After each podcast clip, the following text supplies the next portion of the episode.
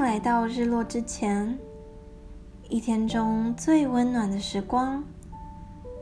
在这里，我们邀请你放下手中的工作，看看外面的天空，领取今日份的美好。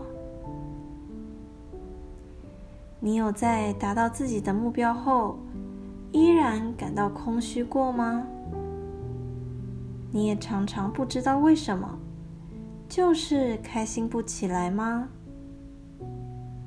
在这个时代，人们的脚步是前所未有的快。若你走在路上，你的速度会变得跟身边的人一样匆忙。有时候，你甚至不确定要去哪，但你不停的走，只为了不让自己落后。最近读了一本书，《Awaken the Giant Within》by Tony Robbins，里面讲述着如何利用一些心理学技巧，让我们更融洽的与自己相处，也帮助我们更有目的性的去完成目标。在书里，Tony 让读者列出自己最看重的价值，并且写出。自己对各个价值的标准。他用一名女士 Lori 做范例。Lori 说，她自己的生活很暗淡，也时常不开心。当 Tony 问他，他最看重的价值是什么，Lori 便回答：“爱。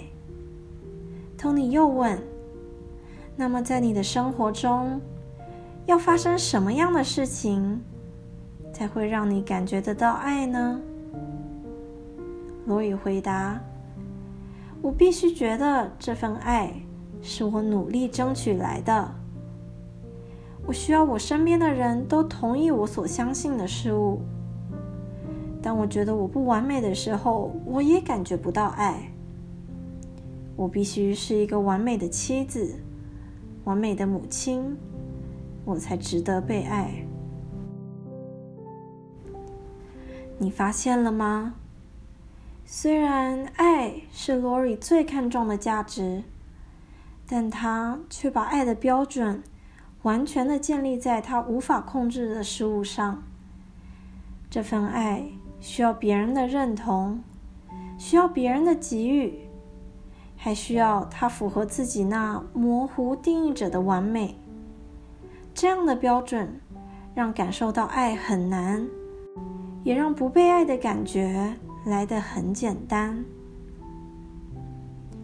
你最重视的价值又有哪些呢？是成功、成长、舒适，又或者是健康？你对他们的标准又是如何定义的呢？同你说。当我们在建立标准时，切记三点：第一，这个标准一定要是可以被达到的；第二，这个标准是你可以去控制的；最后，这个标准是能够给你正面影响的。在听了 Tony 的建议后，Lori 对爱的标准变成。当我给予爱的同时，我便也得到爱。这不是一件很美妙的事吗？对于 Lori 来说，生活的本质没有变，她却比以前更容易感受到爱了。或许我们都太容易把我们开心的标准定得太高，又或者。我们喜欢依靠别人来满足我们对自己的标准，这样的习惯让失败很容易，让达标却很难。你也有把标准定的太高的时候吗？若你辛苦的过完了这一天，先不要烦恼明天的事，而是停下来，好好享受。这份属于今日的成就感，